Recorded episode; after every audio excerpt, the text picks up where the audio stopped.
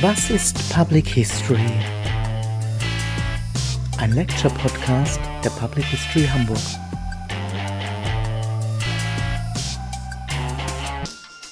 Moin, hallo und herzlich willkommen zum Lecture-Podcast Was ist Public History?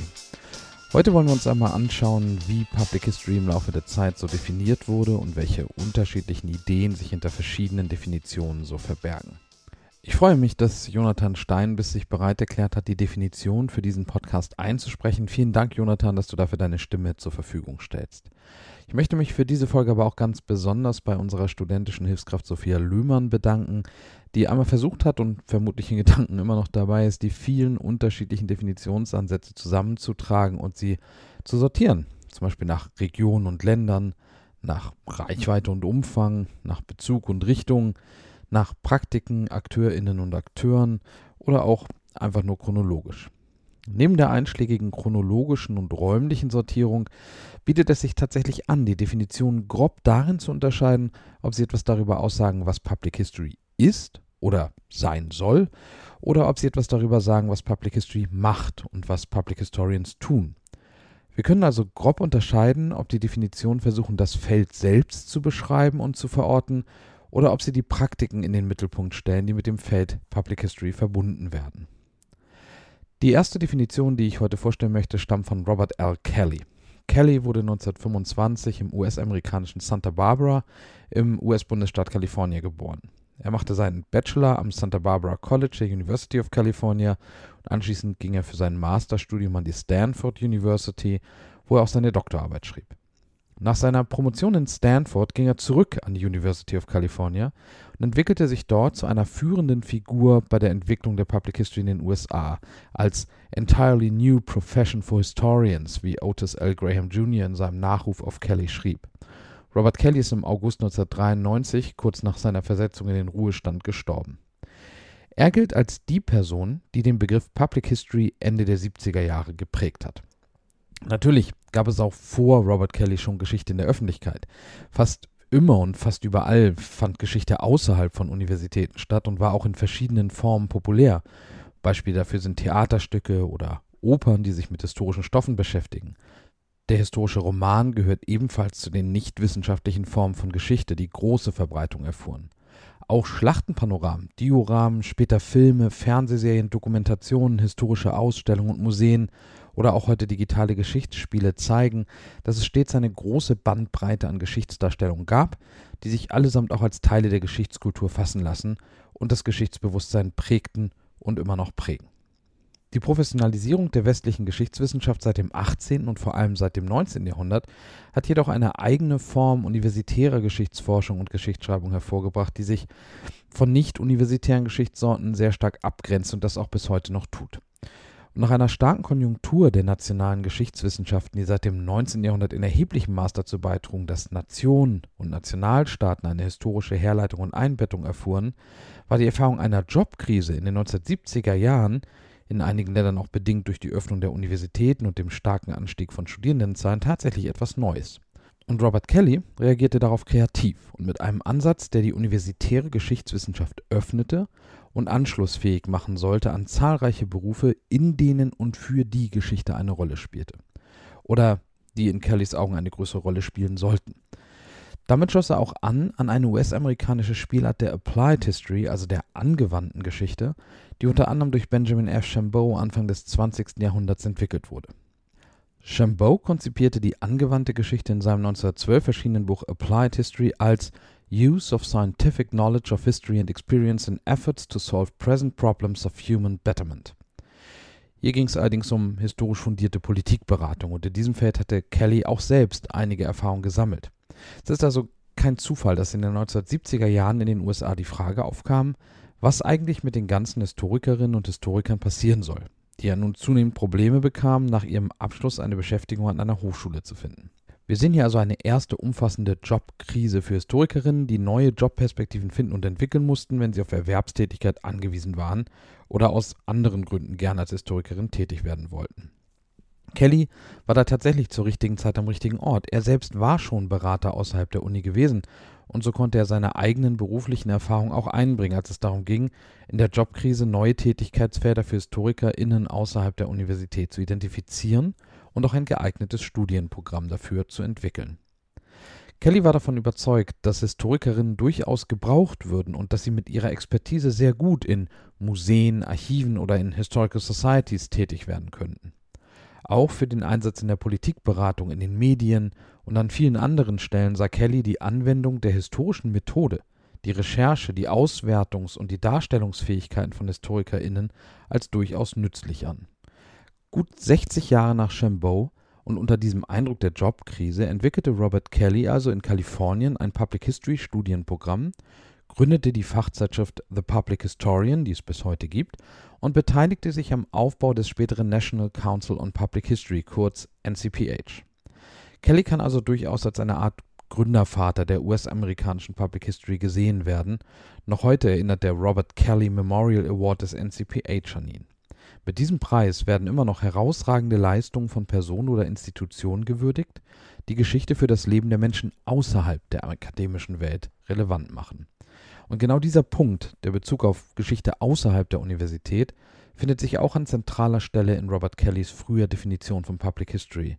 Sie kommt aus dem Jahr 1978 und er hat sie in seinem immer noch sehr lesenswerten Aufsatz Public History, Its Origins, Nature and Prospects in Heft 1 der von ihm mitbegründeten Zeitschrift The Public Historian veröffentlicht.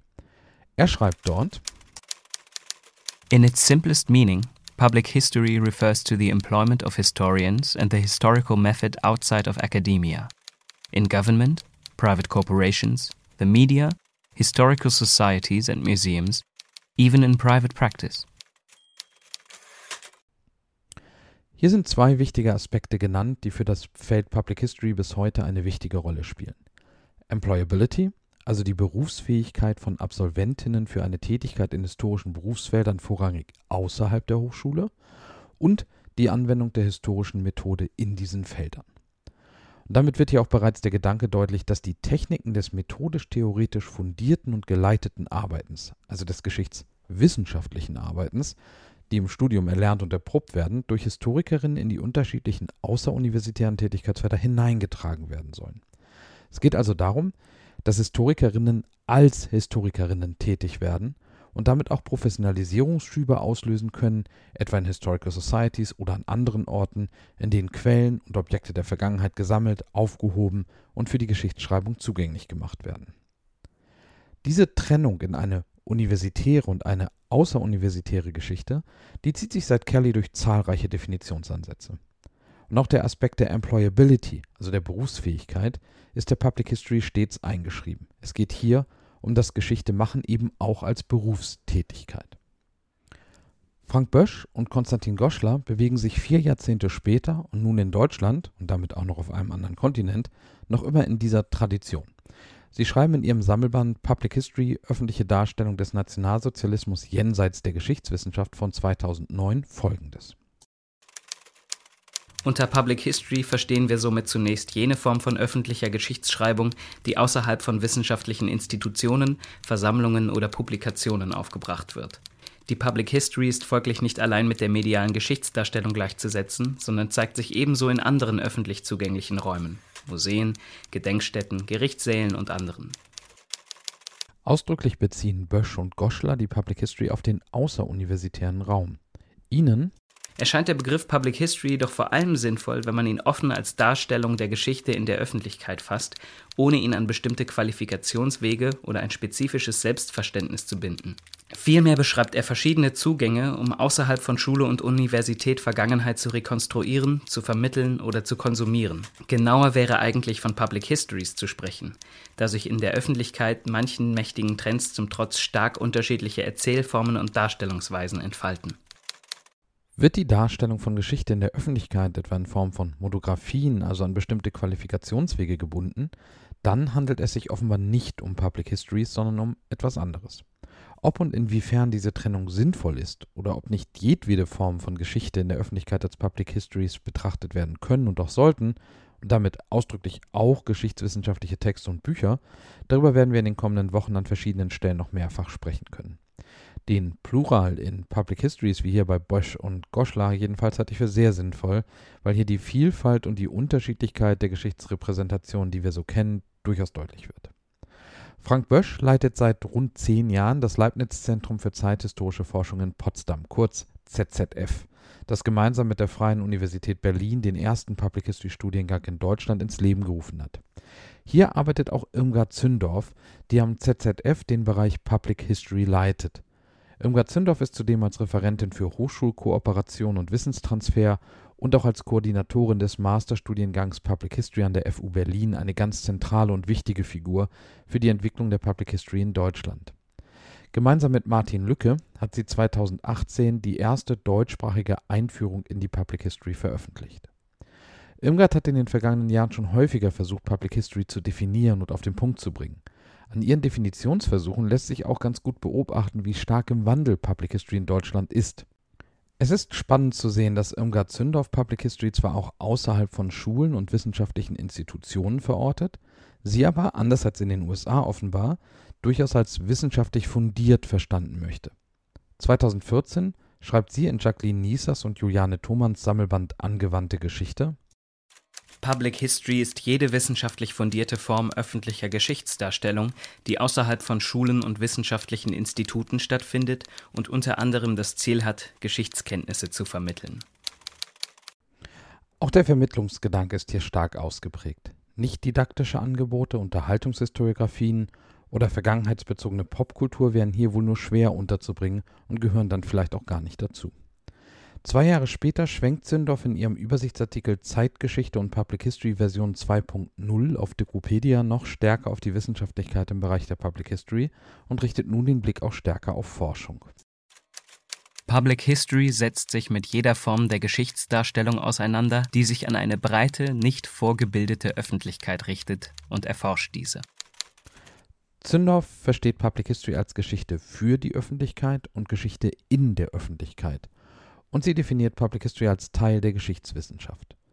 Zündorf setzt dementsprechend den Schwerpunkt gleichermaßen auf die universitäre Lehre und auf die Forschung. Erforscht wird hier, wie die Vermittlung geschichtswissenschaftlicher Erkenntnisse an eine breite Öffentlichkeit vonstatten geht. Public History versteht sie auch als Popular History, also als spezielle Form der Geschichtsdarstellung, die sich von rein fachwissenschaftlichen Formen deutlich unterscheidet. Es geht also bei Irmgard Zündorf um Fragen des Transfers und der Übersetzung. Geschichtswissenschaftliches Wissen wird für allgemeine Publika aufbereitet und vermittelt. Damit das gelingen kann, müssen Methoden der Medienwissenschaft, der Geschichtsdidaktik, der Museumspädagogik und der Literaturwissenschaften herangezogen werden. Die hier skizzierte Public History ist, und dahinter fällt dann auch bislang kein Ansatz mehr zurück, notwendig interdisziplinär.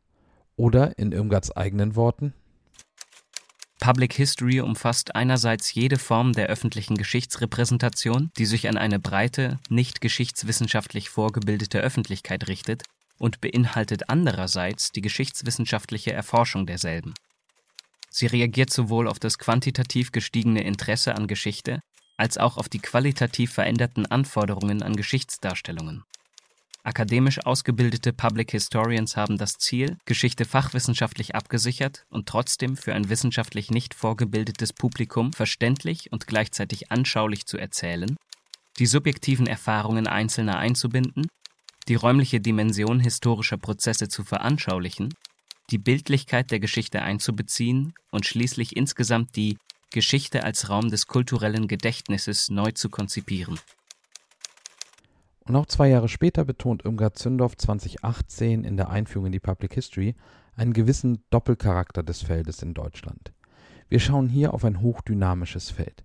Seit der Gründung des ersten Public History Studiengangs an der FU Berlin Ende der 2000er Jahre sind inzwischen mehrere Professuren für Public History entstanden. Weitere Studiengänge wurden entwickelt und erfolgreich gestartet, der Begriff Public History wird auch von eher traditionell aufgestellten historischen Seminaren zunehmend genutzt, um das eigene Studien und Lehrangebot zu modernisieren. Lücke und Zündorf erkennen dann auch in ihrer bislang letzten Definition durchaus an, dass sich inzwischen eine universitäre Public History entwickelt hat.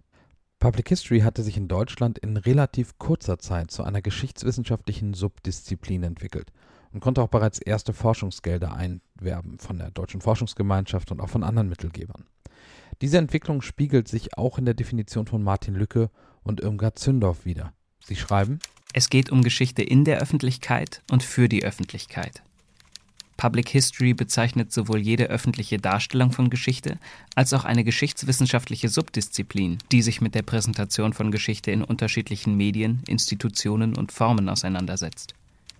Public History in unserem Verständnis setzt sich jedoch darüber hinaus mit öffentlichen Repräsentationen von Geschichte auseinander, analysiert diese und dekonstruiert darin zum Ausdruck kommende Geschichtsbilder, um den öffentlichen Gebrauch und Missbrauch der Historie zu untersuchen.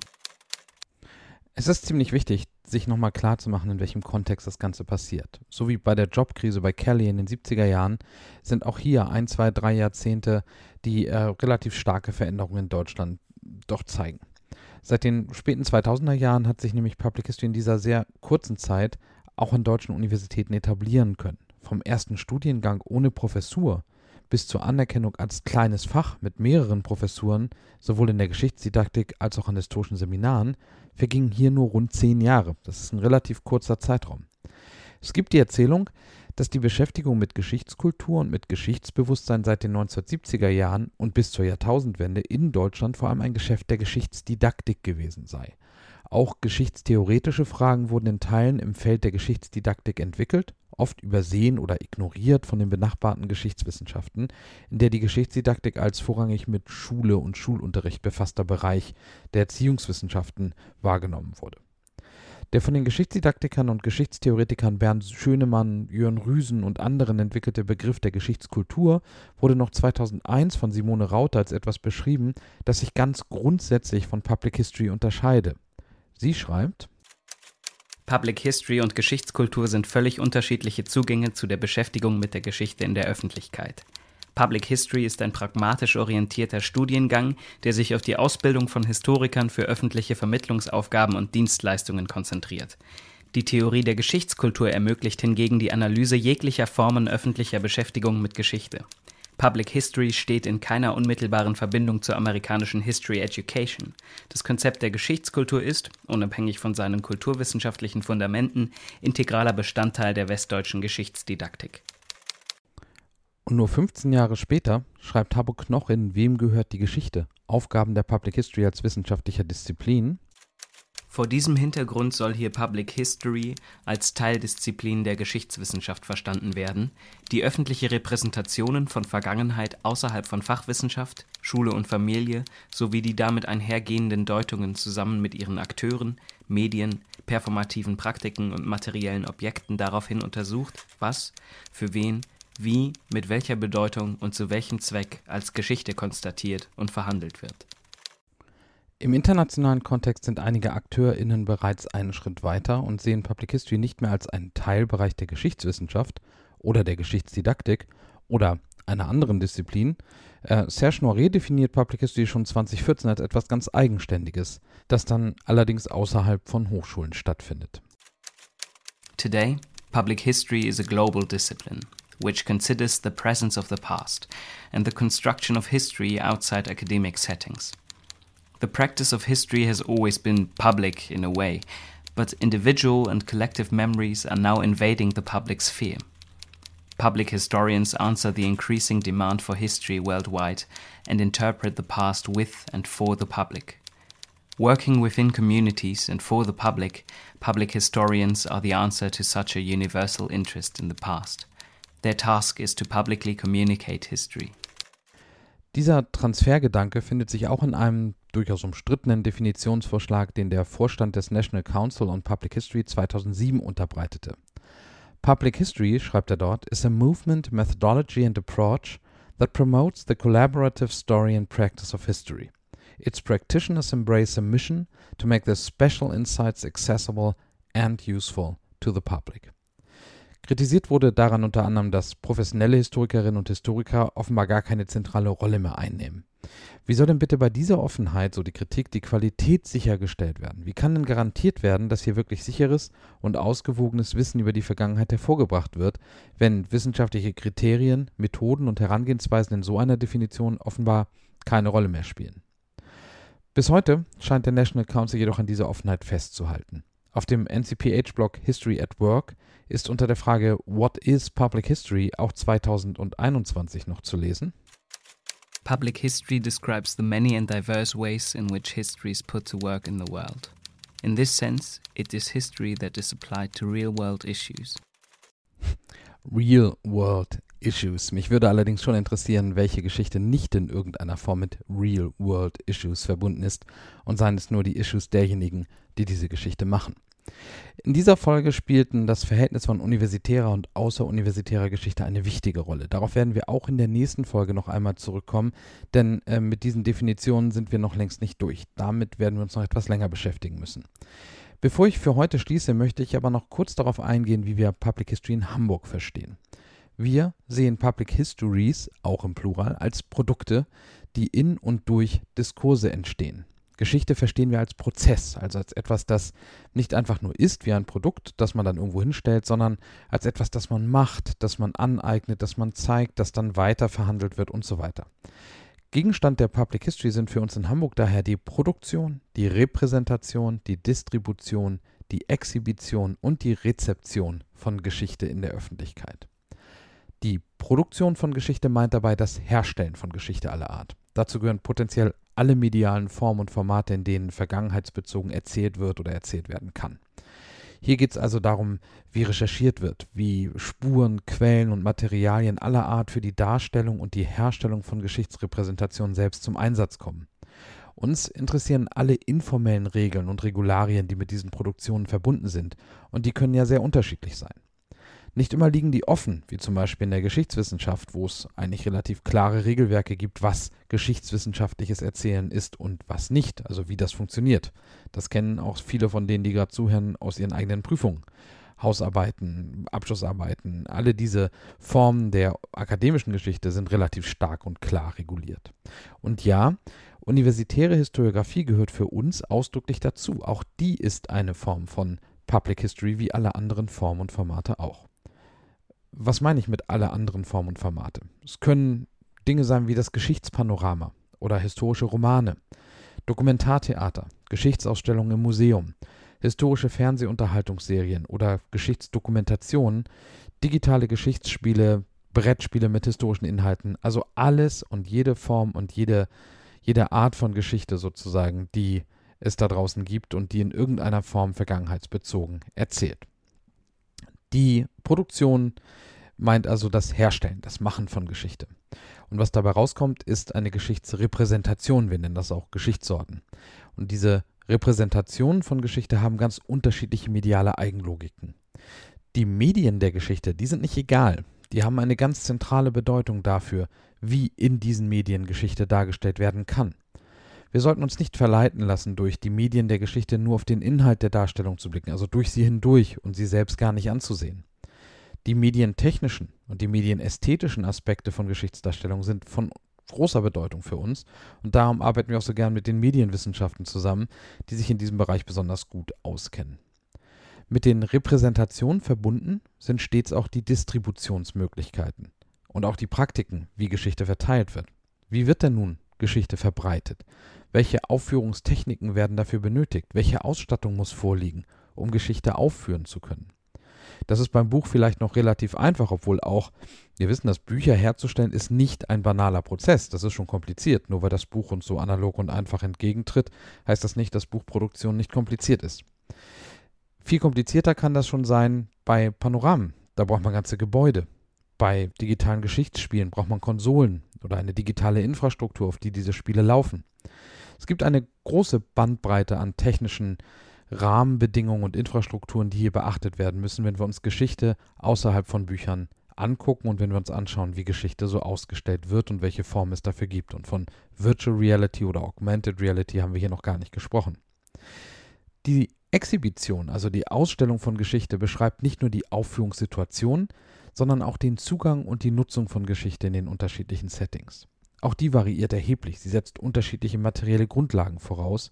Und genau an der Stelle kommen dann auch die materiellen Bedingungen des Geschichtemachens ins Spiel. Die sind zentral auf eigentlich allen Ebenen, von der Produktion bis zur Rezeption. Ein gutes Beispiel für diese materielle Ebene des Geschichtemachens sind Schlachtenpanoramen. Das sind riesige 360 Grad Rundbilder, die wichtige Schlachten der jeweiligen Nationalgeschichte darstellen. Die sind so groß, da geht man hinein. Einige von euch kennen das vielleicht von den Assisi-Panoramen, die man in Dresden oder in Berlin sehen kann und auch anderswo. Für Schlachtenpanoramen, die als Unterhaltungshistoriografien im, der, vor allem in der zweiten Hälfte des 19. Jahrhunderts sehr beliebt waren und bis heute eigentlich auch noch sind, wurden und werden erhebliche Mengen Kapital benötigt, um sie herzustellen und diese Bilder auch zur Aufführung zu bringen. Seit dem späten 19. Jahrhundert wurden Aktiengesellschaften gegründet, um ganze Teams von Malern zu beauftragen und zu beschäftigen, so ein Schlachtenpanorama herzustellen. Die Bilder erforderten durch ihre monumentale Größe schon einen erheblichen Materialeinsatz. Von der Leinwand, die manchmal 10, 12, 15 Meter hoch sein konnte und mehr, von der Leinwand also bis zur Farbe. Es sind unfassbare Farbmengen, die da auf diese Leinwand aufgebracht wurden. Die Transportkosten waren extrem hoch für die Aufhängung und die Aufführung dieser Rundbilder, die auch noch über so geländeartige Verbindungsstellen zwischen Bild- und Besucherplattformen verfügten, wurden ganze Gebäude errichtet, die sogenannten Rotunden. Bis zur Öffnung eines Panoramas waren also erhebliche Mittel vorzustrecken, bevor über Ticketverkauf erste Einnahmen zur Refinanzierung überhaupt erzielt werden konnten. Und über die Gründung von Aktiengesellschaften ließ sich so ein Geschäft vorfinanzieren und organisieren.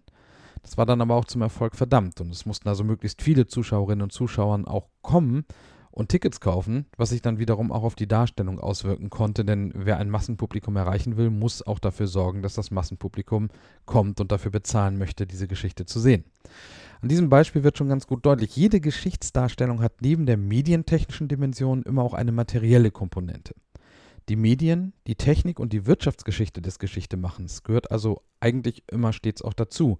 Man muss sich schon fragen, unter welchen Bedingungen wird denn Geschichte gemacht? Das gilt übrigens auch für universitäre Geschichte. Die materiellen Bedingungen des Geschichtemachens in den Geisteswissenschaften zum Beispiel könnt ihr über das Hashtag Ich bin Hanna im Moment ganz gut auch online nachverfolgen.